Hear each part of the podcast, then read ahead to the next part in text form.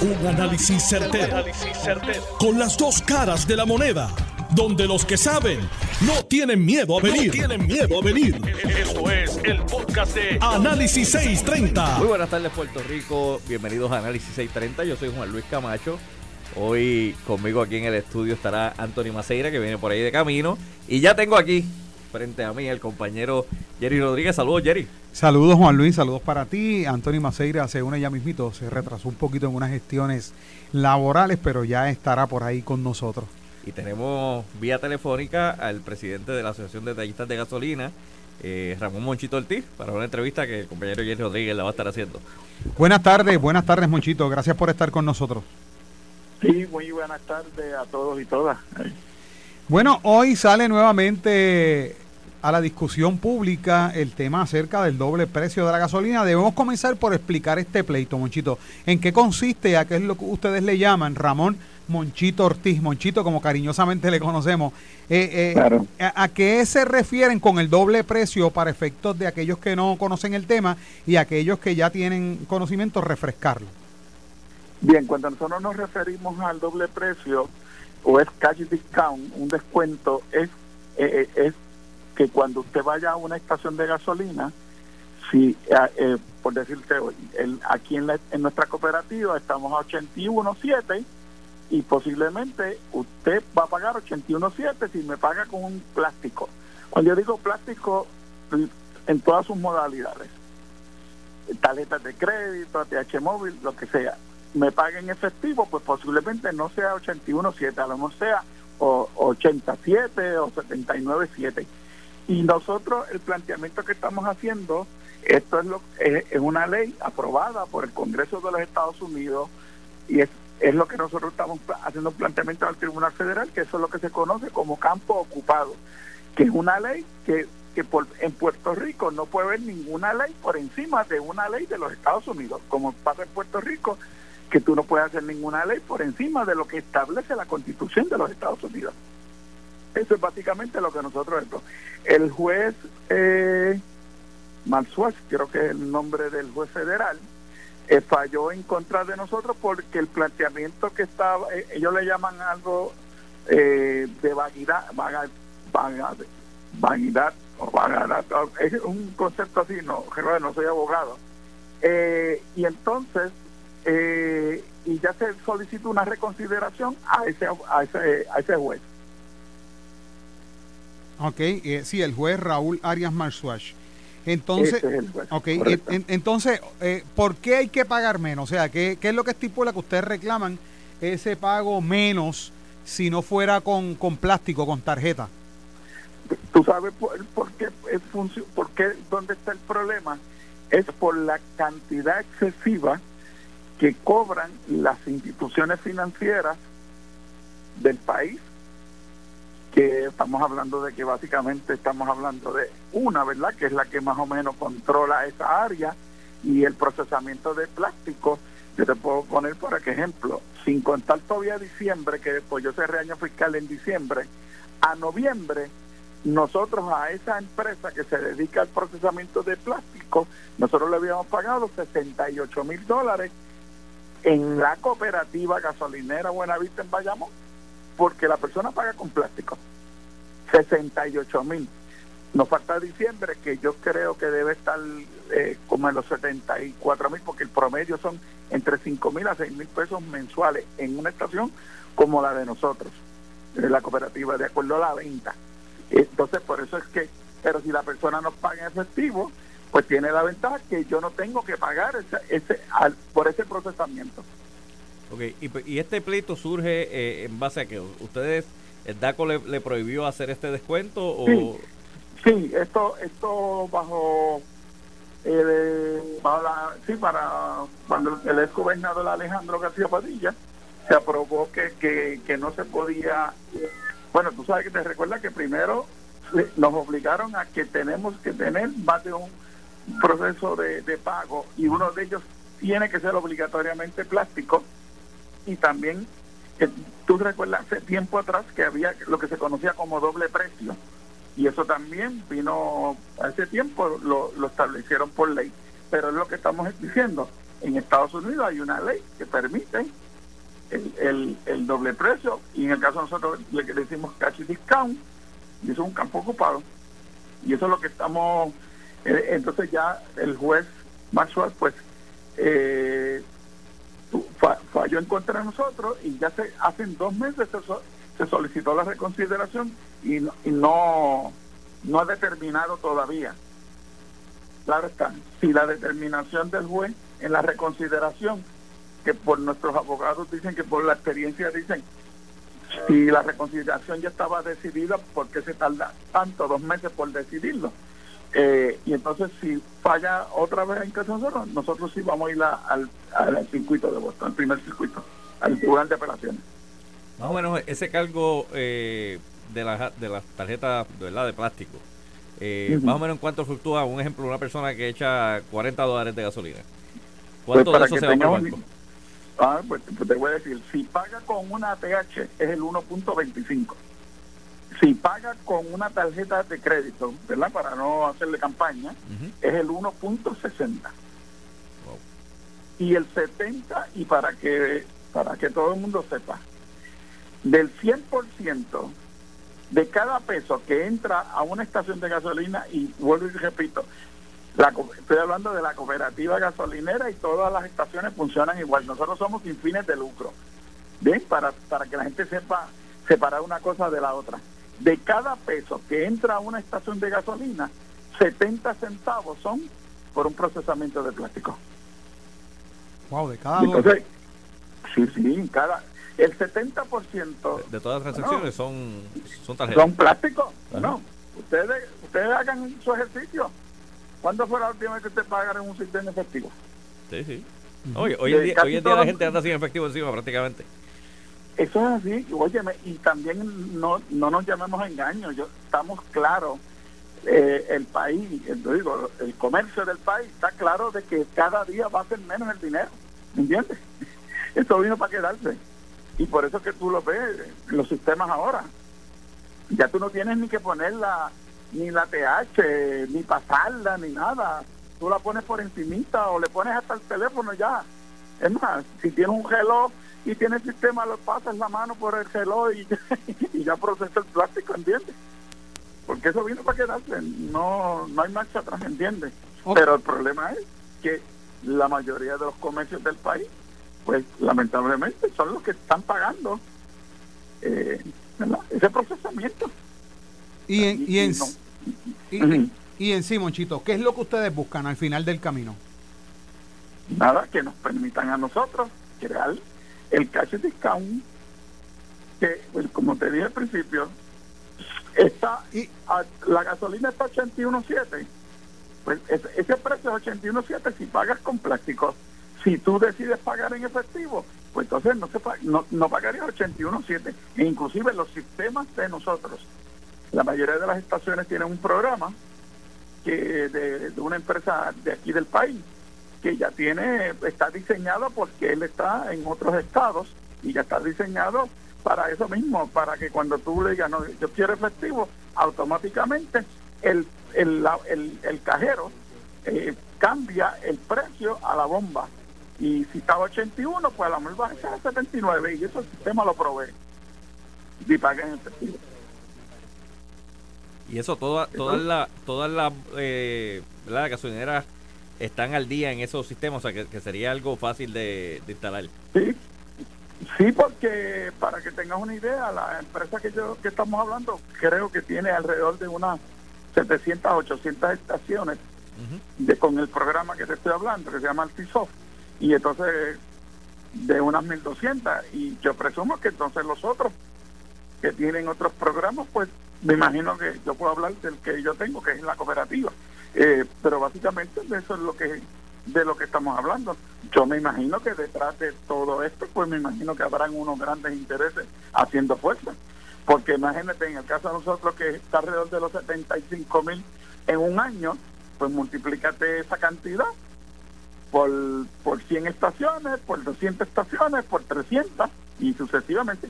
Inclusive en Estados Unidos no hay no es un cash discount en Estados Unidos es es un cargo por pagar con plástico. Yo no sé si ustedes han ido a Estados Unidos, a veces si tú vas a un restaurante o a donde sea y vas a pagar con, con una tarjeta, automáticamente el sistema te, te, impone un cargo porque estás pagando con plástico. ¿Y, cuál es la ley que estamos, la que estamos hablando? ¿Cuál es el sentir de la matrícula de la Asociación de Detallistas? ¿Cuál es el sentir? Sí, es, es consono, es consono. Sí, sí, porque inclusive este proyecto originalmente se, se había llevado hace años al Tribunal de, Puerto Rico, que falló en contra de nosotros, y se llevó al Tribunal Federal, y, y el Tribunal Federal lo que dijo, mira, eh, como hablan los abogados, mira, ese todavía no está maduro, cuando si el país, eh, si, el, si en el tribunal del país le falla en contra, pues entonces, pues vuelven acá. Por alguna razón, desconozco porque yo no estaba en este momento en la asociación, pues no se volvió al Tribunal Federal. Y eso es lo que estamos haciendo ahora. Y lo que y este proyecto lo que estamos es, es aprobado en más de una asamblea de que respaldando la matrícula de que se siga el, proyecto inclusive recientemente como te dije ya hace la, la matrícula aprobó de que si si el si la reconsideración del juez no es favorable a nosotros este ya se aprobó que vayamos pues, al, al, al tribunal de apelaciones de Boston bueno, pues Ramón Monchito Ortiz, presidente de la Asociación de Detallistas de Gasolina, gracias por haber estado con nosotros y brindarnos la información. Gracias a ustedes, que pasen buenas tardes. Gracias. Buenas tardes. Era Ramón Ortiz de la Asociación de, Detallistas de Gasolina, un tema un poco complejo para Los, amigos consumidores, eh, pero en síntesis, mire, el costo de, de usar la tarjeta de crédito, la tarjeta TH, la que sea, eh, pues se la, se la están pasando disfrazado en la, en la factura, ¿verdad? Cuando compra, cuando compra gasolina. Ellos lo que buscan es que al hacer una transacción en cash, pues tenga un, un precio menor porque saca, porque elimina ese, ese cargo. Pero, vamos, eh, yo creo que formidable, ¿verdad? Pudiera ser que se pueda revisar esto, eh, que el Tribunal de Paso y que la legislatura haga su parte. Yo no, no veo problema en eso. Ahora, también está eh, el tema de que aquí en Puerto Rico te obligan a, que entres a la bomba. ¿Tú, te tú sabes que todas las bombas ya venían con el sistemita este de, la tarjeta para usarlo allí. Eso está en los Estados Unidos también. Si vamos a poner una cosa, vamos a poner la otra también, que tú puedas pagar y irte por allí. Eh, y que no te veas obligado a tener que pasar por la tiendita, pues obviamente, pues, yo sé que los detallistas eh, el, margen de ganancia no es mucho. Por el convenience, para que vayas allá al convenience store. Tú, vas ahí, aunque son los chiclecitos que quieres comprar, un refresquito, lo que sea. Eh, que pues, dicen que ellos defienden eso de no tener eh, el cobro de la tarjeta en la misma bomba, porque dicen que el grueso de sus ganancias no es el combustible, es, lo que se vende en la tienda. Pues esa fue la polémica cuando estaban eh, lo que es la pandemia, que querían que le permitieran abrir también el, el convenience store, la parte de la tiendita, porque con eso es que ellos empataban y ganaban la pelea, con eso es que sobrevivían las estaciones de gasolina. Sin duda alguna. Pero veremos a ver qué va a pasar en esto. interesante, interesante entonces. ¿Y cómo van a procesar esto? Porque imagino que habrá que generar un reglamento. ¿Cómo se va a hacer? Si va a estar identificado, mira, aquí la gasolina tanto. Sí, si que poner los dos precios afuera. Como en un momento dado existía. Eh, ¿Qué es inversión? Exacto, exacto. Eso también, pues. Eh, cuesta en, en, rotulación y en otros mecanismos, ¿verdad? Así que... Y como él dijo que muchas, no, no dijo que la totalidad, pero gran parte de las gasolineras tendrán que entonces adquirir el equipo necesario o por lo menos la programación en el área de las cajas registradoras para que puedan aplicar el descuento en el momento. Ese mecanismo, si es de una forma o de otra, como quiera, posiblemente para muchos va a representar una inversión. Es ahí el porqué de mi pregunta de cuál es el sentir de la matrícula de la Asociación de Detallistas, pero él dijo que ellos lo llevaron a votación para inclusive llevarlo al circuito de apelaciones de Boston. Lo que yo ¿verdad? puedo entender el punto que ellos llevan. Eh, los los bancos aprovechan el que a la gente no le gusta tener con efectivo, ¿verdad? Por, por seguridad, eh, por la facilidad del, plástico o del sistema electrónico, ¿verdad? Eh, hoy en día hay garajes que ya tienen un sistema de, pagar por el celular también. Con escaneo y todo. Pero eso te incluye el cargo de, plástico, ¿verdad? Cuenta como, como uno mismo. Eh, así que yo entiendo entiendo los bancos, pero creo que los bancos se están aprovechando de eso. pero yo pienso que choca, choca con las personas que visualizan cada uno de estos sistemas eh, con adelantos tecnológicos. tal vez choca con esto de la, del adelanto tecnológico y habrán algunos que quieren, eh, van a opinar que si queremos estos adelantos tenemos que pagar el precio para ellos, porque esto es maquinaria, sistema.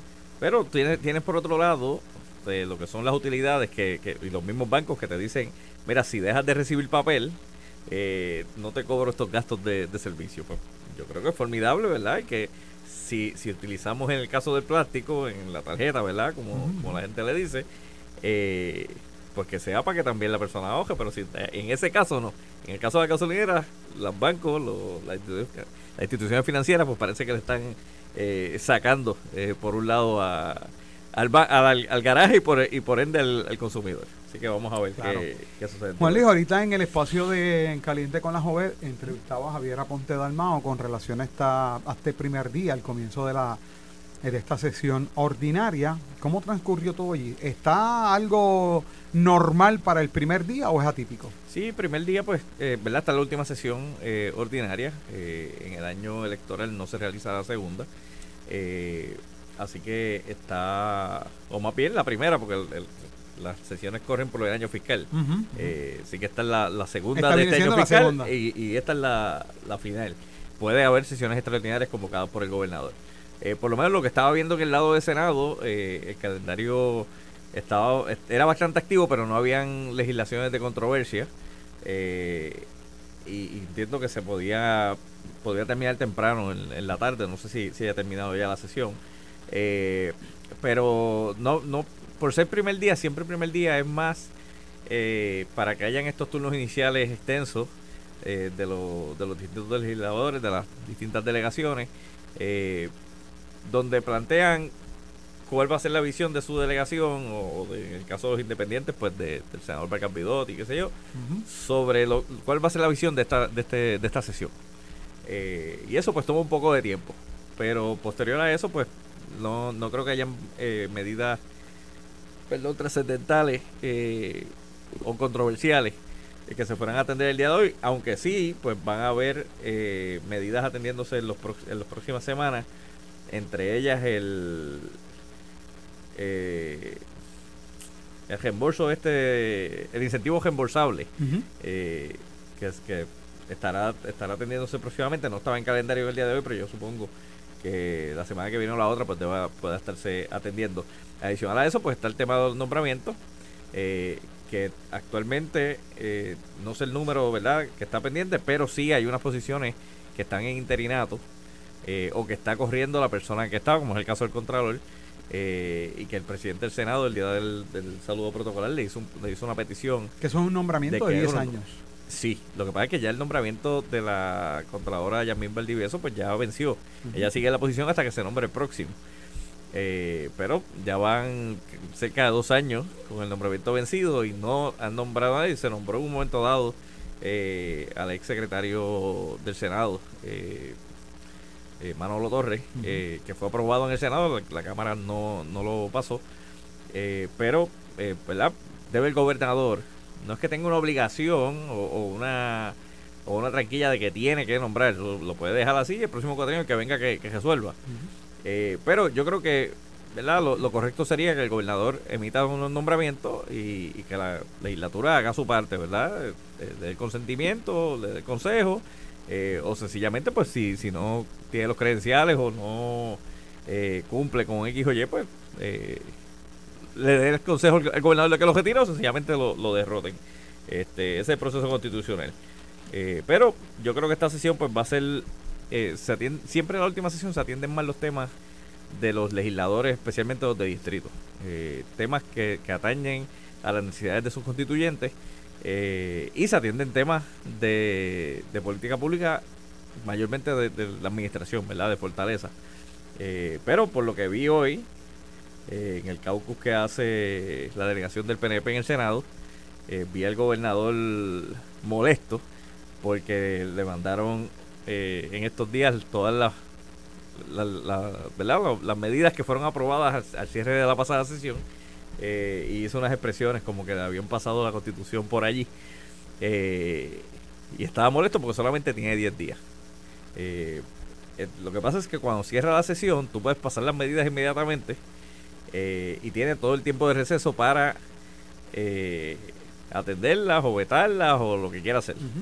Si tú las envías todas el primer día, o la cantidad que tú quieras, las envías el primer día de la próxima sesión, el gobernador entonces tiene 10 días para tomar una decisión. El gobernador reclama como que esto es un atropello, porque 100 medidas, pues eso es muchísimo trabajo, y que su equipo no sabe lo que hay allí. Mire, eso es para las gradas.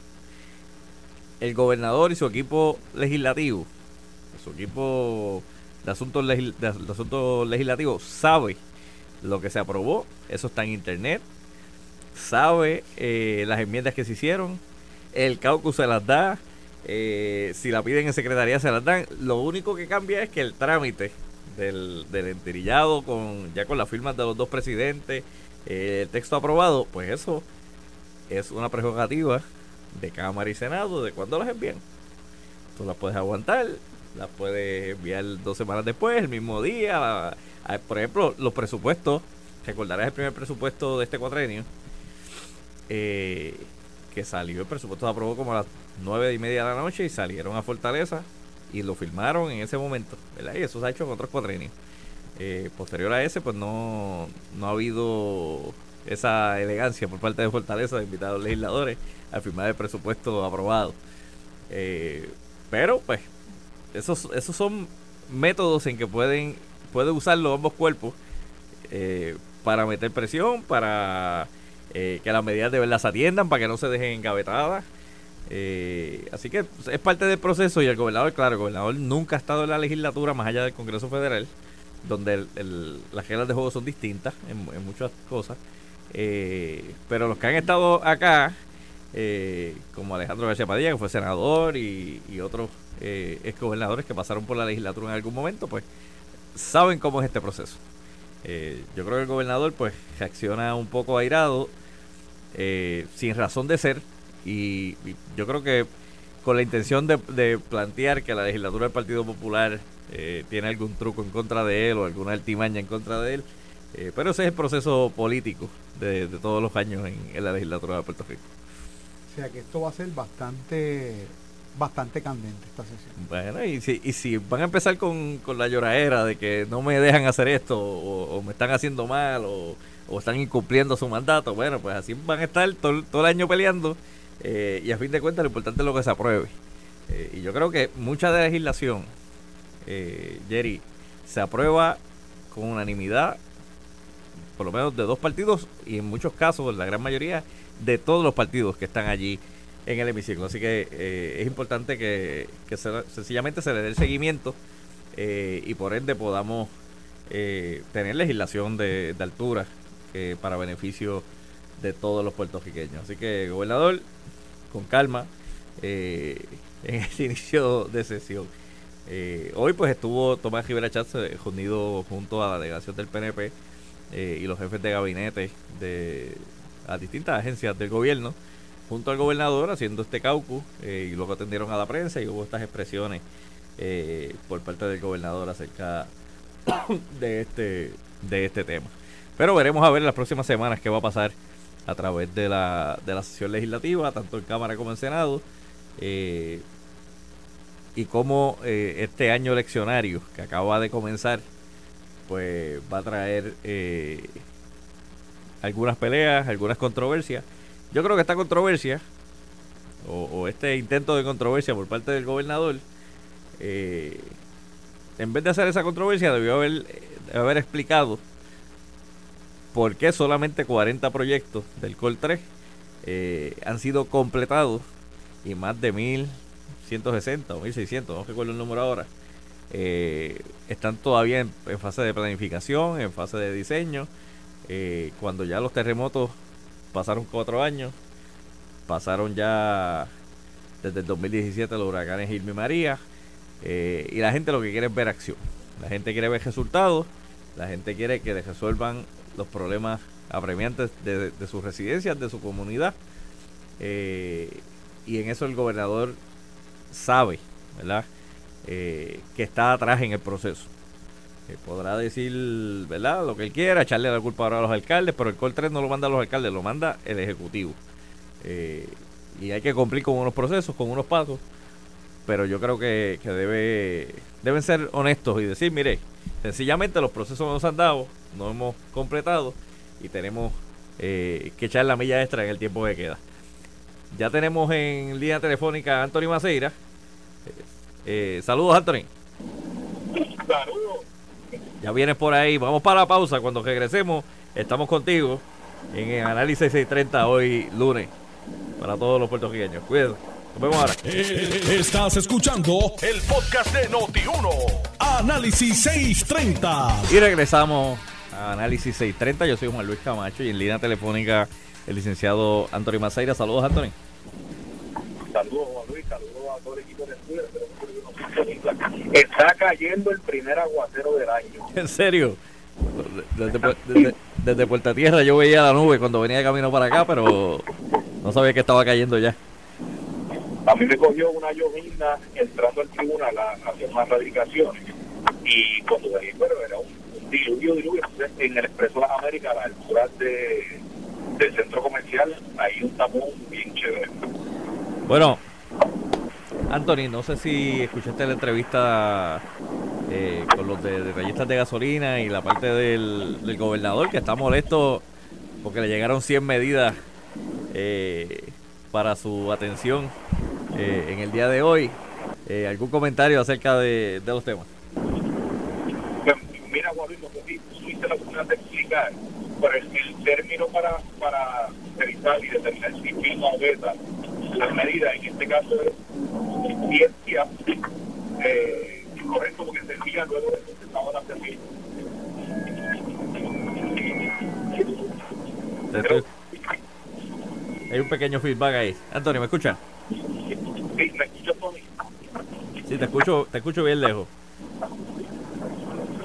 No sé si tuviste la oportunidad de explicarle Ajá. a los que lo que sucede es que los términos para decidir si firma o veta una medida Ajá. varían de acuerdo a cuándo se envía el proyecto para la atención del gobernador. Correcto. ¿Tienes el detalle de eso? Entiéndase, si la medida se envía al escritorio del gobernador durante el receso, el término para decidir si lo firma o lo veta es uno, y, y el término, si se envía estando en sesión, entiende como hoy, que ya eh, eh, la Cámara y el Senado comenzaron a sesionar, pues eh, el término es otro. No sé si tuviste la oportunidad de explicar eso. Sí, sí. El, el término en cuando ya comienza la sesión son 10 días. Eh, antes de eso, eh, creo que tiene el periodo de receso, creo que son como 45 días eh, o 60 días para atenderlo. eh, y, pues, obviamente el gobernador reclama como que le llegaron todas de sopetón y que él no sabía que... Pero vamos, su equipo legislativo conoce las medidas que se aprobaron en la pasada sesión y eso está en, en los sistemas de... ¿Verdad? De Sutra y, y de, y, demás de, de la Oficina de Asuntos Legislativos. Claro, el, el, el- equipo legislativo conoce las medidas que, que están el tracto que estaba y debí, debían conocer y tener preparado de antemano las medidas que iban a estar recibiendo, pero la realidad es que no hay razón alguna para que la Asamblea Legislativa haya esperado un mes para enviarlas todas ahora de, de sopetón. O sea, eh, se les ve sin duda alguna la intención de, de, de enviarlas todas para que entonces ahora la prisa tenga que determinar cuáles de esas medidas firma y cuáles Ujú. de ordinario, eh, para los que nos escuchan, cuando durante el proceso legislativo, de ordinario se celebran vistas públicas o vistas ejecutivas, se reciben memoriales, se preparan los informes eh, previo a la consideración de las medidas. Una vez llega el proyecto ya aprobado por Cámara y Senado ante la atención del escritorio del gobernador, como regla general, la fortaleza le solicita igualmente la postura a las agencias in- a las agencias involucradas. ¿Por qué? Porque muchas veces el proyecto sufrió enmienda en el proceso legislativo y la adopción o el lenguaje sobre el cual un jefe de agencia puede haber expresado su postura no necesariamente es el mismo que, que se aprueba al final del día y que llega al escritorio del, gobernador. Eh, ¿Cuáles son, yo, yo diría, y no sé si tú coincides, Juan Luis, el, algunos de las posturas más trascendentales o más importantes, pues vendrían siendo definitivamente la de la Oficina de Ejercicio y Presupuesto, para ver que, que esté el dinero, y, el, y la postura de AFAS para asegurarse que las medidas no tengan un impacto significativo eh, sobre el plan fiscal. Eh, definitivamente, si ese ejercicio no se adelantó, eh, al recibir esas 100 medidas hoy con solamente 10 días, pues la fortaleza y toda la rama ejecutiva está contra el reloj para la consideración de las medidas. Yo no, no, ¿verdad? no he visto las medidas que fueron enviadas. Eh, entiendo que, que, las más trascendentales se enviaron con tiempo a finales de sesión.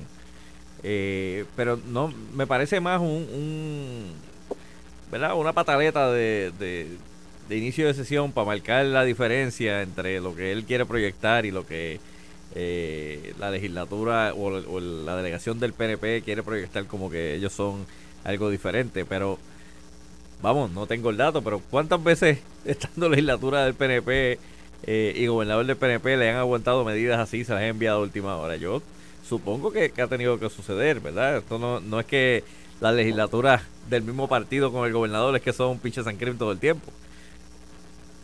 Me imagino que habrá su medida que, también se la aguantan para pasársela eh, como bola rápida, ¿verdad? En, algún momento. No, claro, lo, lo, que yo no creo que haya sucedido antes es que aguantaran un paquete de 100 medidas para enviárselas comenzada la sesión y que el gobernador tenga 10 días para evaluar 100 medidas. En el caso de las agencias, sí te, te puedo decir que algunas agencias eh, son bien lentas en el proceso de, ¿verdad? hacer minutas para o memoriales para estos para estos proyectos. Eh, saludos, ya lo tenemos aquí en cabina, Antonio Maceira. Eh, algunas agencias son bien lentas eh, para emitir sus opiniones acerca de los proyectos eh, y a veces hay medidas, inclusive del Ejecutivo, que se detienen en el proceso porque los jefes de agencia o, sus equipos legales pues no, no hacen su parte. así que pues yo creo que el gobernador pues tiene puede tener su parte de razón, eh, pero yo creo que debió eh, su equipo también estar listo y saber, mire, por ahí viene esto, viene lo otro, eh, y tenerlo allí listo, como igual que los asesores legislativos tienen a su, a su senador y representante, que saben las medidas que van a bajar en calendario y, ya tienen a, su mano, mire, esta es la opinión, esto es lo que proyecta tal cosa, eh, vota a favor o vota en contra. El legislador, a fin de cuentas, tiene la, última decisión. Pero yo me imagino que el equipo de Fortaleza, tú que estuviste en Fortaleza, eh, del mismo modo deberá preparar al gobernador en esos temas y decirle, mire, este, estamos a favor de este, este tiene estos problemas. Eh, y yo creo que tiempo también tuvieron para hacer su, su parte. No, y, y yo creo que la crítica que hace el gobernador también, por eso que él dice que la constitución se la pasaron por él, y vamos a dejarlo ahí, es que la constitución de Puerto Rico dispone eh, distintos tipos de veto. El veto es cuando una medida aprobada por, eh, por Cámara y Senado no se convierte en ley. Y ese veto puede ser expreso, que es cuando el gobernador, valga la redundancia, expresamente veta eh, y dice el proyecto del Senado 10 de Juan Luis lo estoy vetando y no se convierte en ley. Y está el veto de bolsillo, que es cuando que el veto de bolsillo se da únicamente durante el proceso de durante el periodo de, receso. Eh, dentro del durante el periodo de receso, que el, término para evaluar las medidas es más largo, eh, podemos decirle que es como un sunset clause, ¿verdad? Si, si al cabo del término que tiene el gobernante para, para firmar o esta la medida no hace nada, es, se le da lo que se conoce un veto de bolsillo. Eh, y el señalamiento que hace el gobernador es que se pasaron la constitución por algún lugar distinto eh, porque lo hicieron como una medida para burlar la constitución y, privarlo entonces a él de, la facultad constitucional que tiene de, emitir vetos de bolsillo. Eh, así que, em, básicamente lo que está señalando, esto fue con toda la intención, fue con toda la mala fe, fue estratégicamente a propósito para ponerme a mí en una posición que en 10 días tengo que evaluar 101 medidas y justificar por escrito eh, aquellas que no se vayan a, estar filmando. Distinto cuando el veto de bolsillo, si se aprobaron 500 medidas y se quedaron 50 que no se pudo pues, evaluar, se, le da un, veto de bolsillo que quiere decir, mira, eh, se vetó, pero no hay una, ¿verdad? No es que estamos opuestos a la medida, no es que estamos en contra de esto, son cosas que simplemente el, periodo provisto no, no permite para ello. Típicamente lo que ocurre con este tipo de veto es que cuando comienza la sesión, entonces eh, pues, eh, se vuelve a atender la medida para que llegue el gobernante y este tenga el periodo necesario para poder realizar la evaluación correspondiente. Bueno, hoy el Tribunal Federal volvió el juicio contra María Milagros Charboniel, eh, que sabes que había, había recesado por una condición, ¿verdad? Una enfermedad de la, de la jueza a cargo del mismo en el mes de diciembre y hoy pues eh, retomaron los trabajos. Ahorita estuve ¿verdad? leyendo algunos tweets de periodistas que estaban allí en sala. Eh, como sabes, este muchacho alemán, que era el director de la oficina y que fue candidato o precandidato, no, no recuerdo, en, Río Grande, él no lo vi que en esta haya radicado. No, en Loiza. En Loiza, perdón. En Loiza. Este, él había, ¿verdad? Se había hablado como que él era el, el testigo estrella.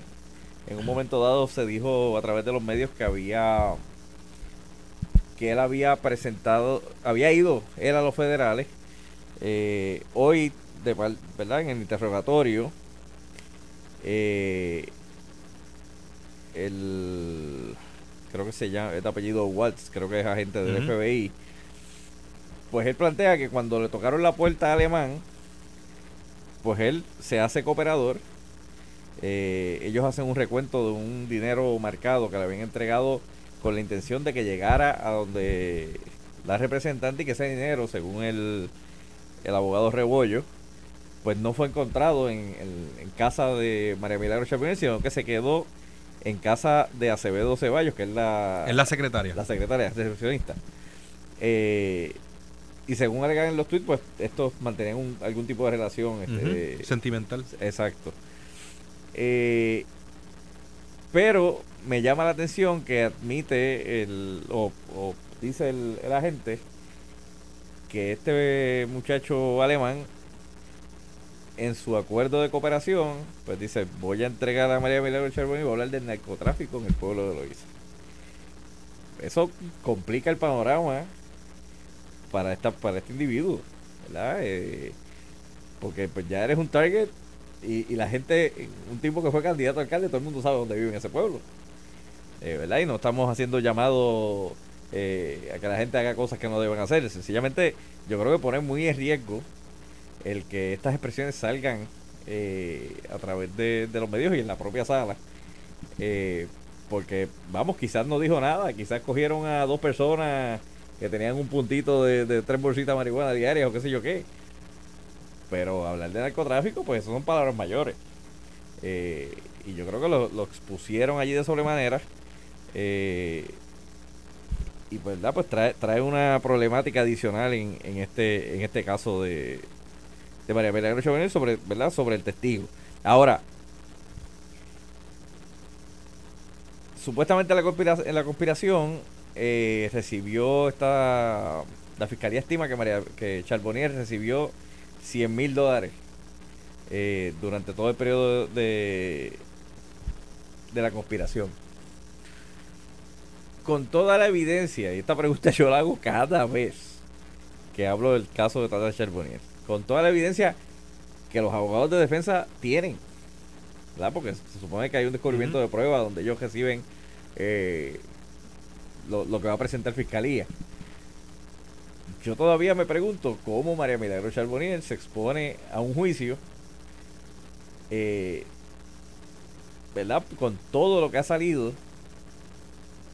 Más allá, pues vamos, hoy el, abogado de defensa trata de decir, bueno, pues un chavo no lo recogió, eh, no llegaron a casa de, de Charbonnier, se quedaron en casa del ayudante. Yo creo que es lo primero o lo único que he visto hasta ahora que no vincule directamente a, Charbonnier, pero por otro lado habían cosas mucho más directas eh, que exponen a, a, las representantes y que ella pues a sabienda se expone a un juicio.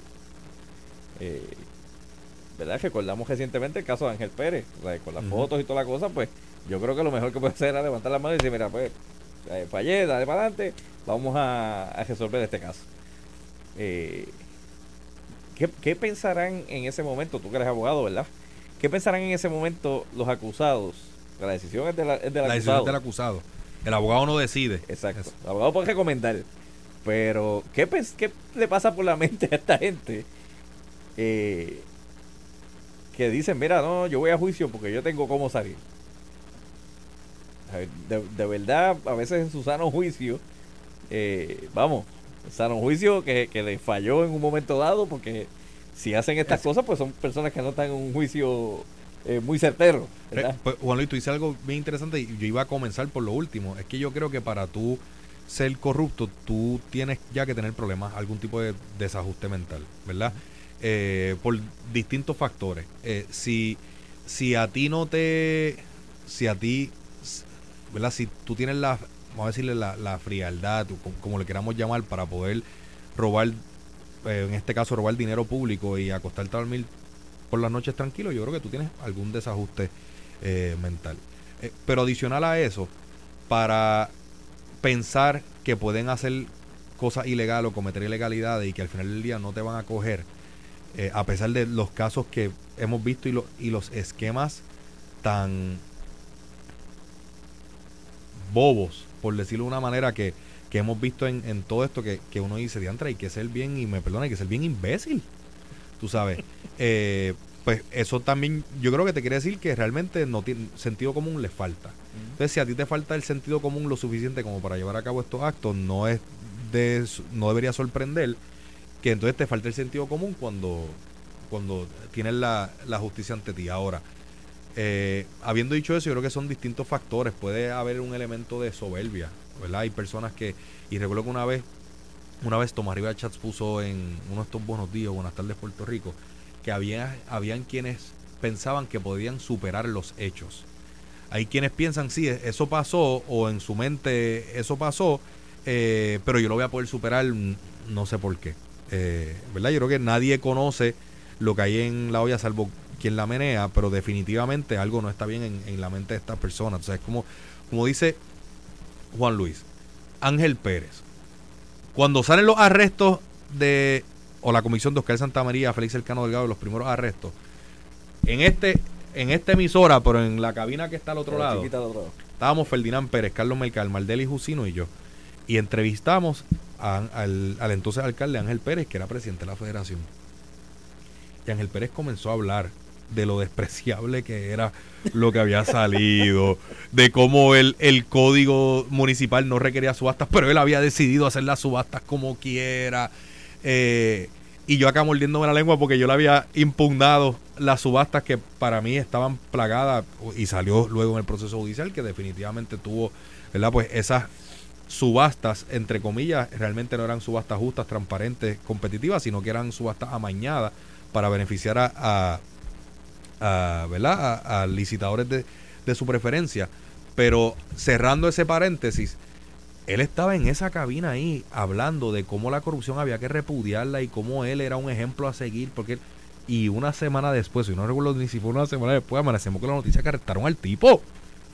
Que, ya no dormía. Según testimonios de personas allegadas, no dormía y estaba esperándolo. Y cuando llegaron, abrió la puerta y dijo: Aquí estoy, tranquilo, no digas nada porque que nos vamos. Tiene que haber algo mal en la cabeza de esas personas, tú sabes cuando tú no piensas en las consecuencias que tú puedes tener, en el caso de Ángel Pérez, para, para su hermosa familia, que, cuando lo lleva a cabo no piensa en, en, en, esa familia que sin duda alguna es quien más lo sufre, pues ya ahí tú tienes un problema. Pero cuando tú tienes la desfachatez de hacer lo que él hizo aquí y luego Ángel Pérez es uno que viendo la evidencia que tenía ante sí decidió ir a juicio. Francamente, no sé y no me atrevo ni siquiera a especular qué tienen en la mente estas personas que viendo la evidencia que hay ante sí y sobre todo sabiendo lo que hicieron.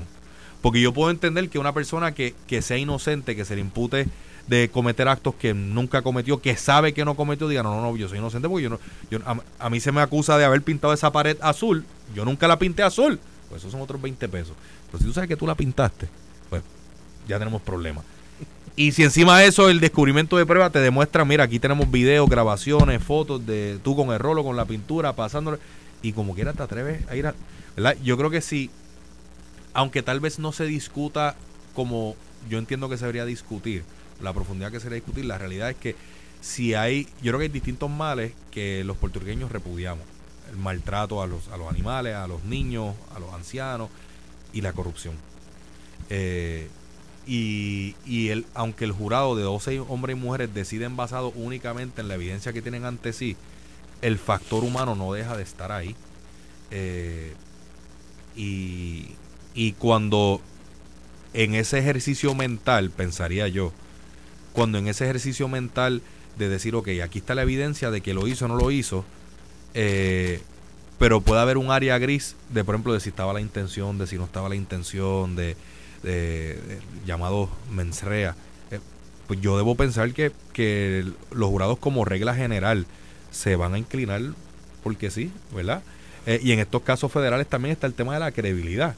Es un hecho innegable que ante la gran mayoría de la población puertorriqueña las autoridades federales tienen un nivel de credibilidad muchísimo más alto. Entonces cuando tú tienes eh, eh, la prueba que, presentan, que hace pues la agencia federal, en este caso el FBI, que te demuestran ese trabajo robusto que hicieron, con el trabajo robusto que hacen los fiscales federales, pues yo creo que también hay un elemento adicional de la credibilidad que merece o, que tiene el gobierno federal. Como tú dices, lo que ha trascendido de, del caso de María Milagro Tata Charboniel, puedo ver lo que tú mencionas, que el hecho de que a Jonathan Alemán pues haya salido. ¿Por qué la defensa saca el acuerdo? Pues para mancillar la credibilidad de ese testigo. ¿Por qué? Porque dice, ah, pues este no viene con las manos limpias. Él, él, él también hacía las cosas mal y porque lo cogieron, pues entonces vino a, a, denunciar. Pues eso en la mente del jurado debe tener un impacto que dice, pues espérate, la intención no es pura. ¿Verdad? Él, le saca algo a esto y como le saca algo a esto, podría estar dispuesto a exagerar o u ocultar, whatever. cuando le metes el elemento del narcotráfico, eh, yo creo que le, le, añades aún más severidad desde el punto de vista de la defensa, porque ya la defensa está diciendo no solamente es que este tipo también estaba siendo investigado por temas de corrupción pública, que también tiene que ver con, con narcotráfico, con, con bajo mundo. Y, y mucho se ha especulado pero que yo sepa nunca ha salido como aquí, que sale a la luz pública oficialmente, que eso es el caso del Félix Elcano Delgado también. Que se dice que, que parte de, y, de las razones por las que él no ha sido sentenciado y, no está dentro todavía, es que sigue cooperando en asuntos que no tienen que ver necesariamente con corrupción pública, sino que son más relacionados al, al, al bajo mundo. Eh, ¿verdad? Esto es pura especulación, pero sí, dentro de todos estos procesos judiciales, con la, con la publicidad que tiene, me parece que, es sumamente interesante. Veremos a ver el desenlace de este caso. Ya, yo creo que está en la postrimería.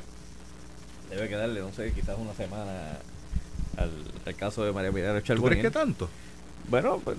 y hoy estaban supuestamente discutiendo, escuché, de hecho, aquí escuché a Maldeli Jusino jugando pelotadura, radio, que estaba diciendo que parece que la juez ya estaba trabajando con la instrucción del jurado. Creo que ya ah, estaban pues discutiendo pues instruccional jurado. Esta, esta, misma semana debe, debe terminar.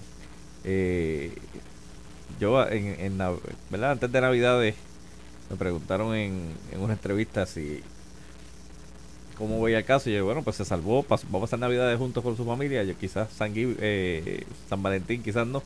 Pues yo creo que San Valentín va a estar eh, en algún lugar fresquito de, alguno, de algún estado de la nación americana. Pero lamentable, ¿verdad? De todo este asunto eh, y cualquier acto de, corrupción es repudiable y, y debe tener las últimas, ¿verdad? Llegar hasta las últimas consecuencias. Eh, y mano, y, y, lo digo así, perdónenme, pero es que llega un punto en que no hay manera de tú pensar que, te, que vas a hacer las cosas mal y te van a salir bien. A ver, no. Eh, a la larga de la postre, o alguien se molesta contigo que estaba involucrado y te va a salir, o vas a cometer el más sencillo error de comprar algo que no puedes y te van a ver que, no da con los ingresos que tú tienes. Eh, algo va a pasar. Eh, con dos palos encima hablan más de la cuenta y pues va a decir, sí que mire, lo mejor es hacer las cosas como la única forma que hay, que es hacerla bien.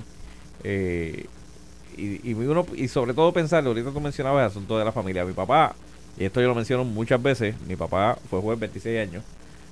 Y en aquel momento, yo adolescente, mi hermano ya universitario, siempre nos decía, hagan las cosas bien porque si los agestan, agestan al hijo del juez. De, ahora desde otro punto de vista, yo que estoy en, el ambiente ¿verdad? político y, gubernamental, pues yo pienso en mis dos hijos. Y, y pienso cómo yo afecto por una por una eh, falta de, de, control o, o, falta de juicio, cómo yo afecto el, la vida de mis hijos, ¿verdad? Porque siempre va a haber quien va a señalar, este es el hijo fulano de tal. Eh, y todos sufren los que no tienen culpa, ¿verdad? Eh, así que siempre téngalo en mente, amigos políticos que nos escuchan, amigos del gobierno, amigos de la empresa privada, porque esto también se da en la empresa privada. Espérate, no es que sea en la empresa privada, es que el, caso de Tata, yo creo que es de los pocos, eh, o no de los pocos, pero el esquema del que se le acusa a Tata es el, yo creo que el único esquema que no involucra un privado. Los esquemas de corrupción siempre tienen dos lados, el público y el privado. Sin un, sin un privado que busque sobornar para adelantar una causa privada, valga la redundancia suya, pues no se da el otro elemento. Tiene que estar el, que soborna y el que recibe.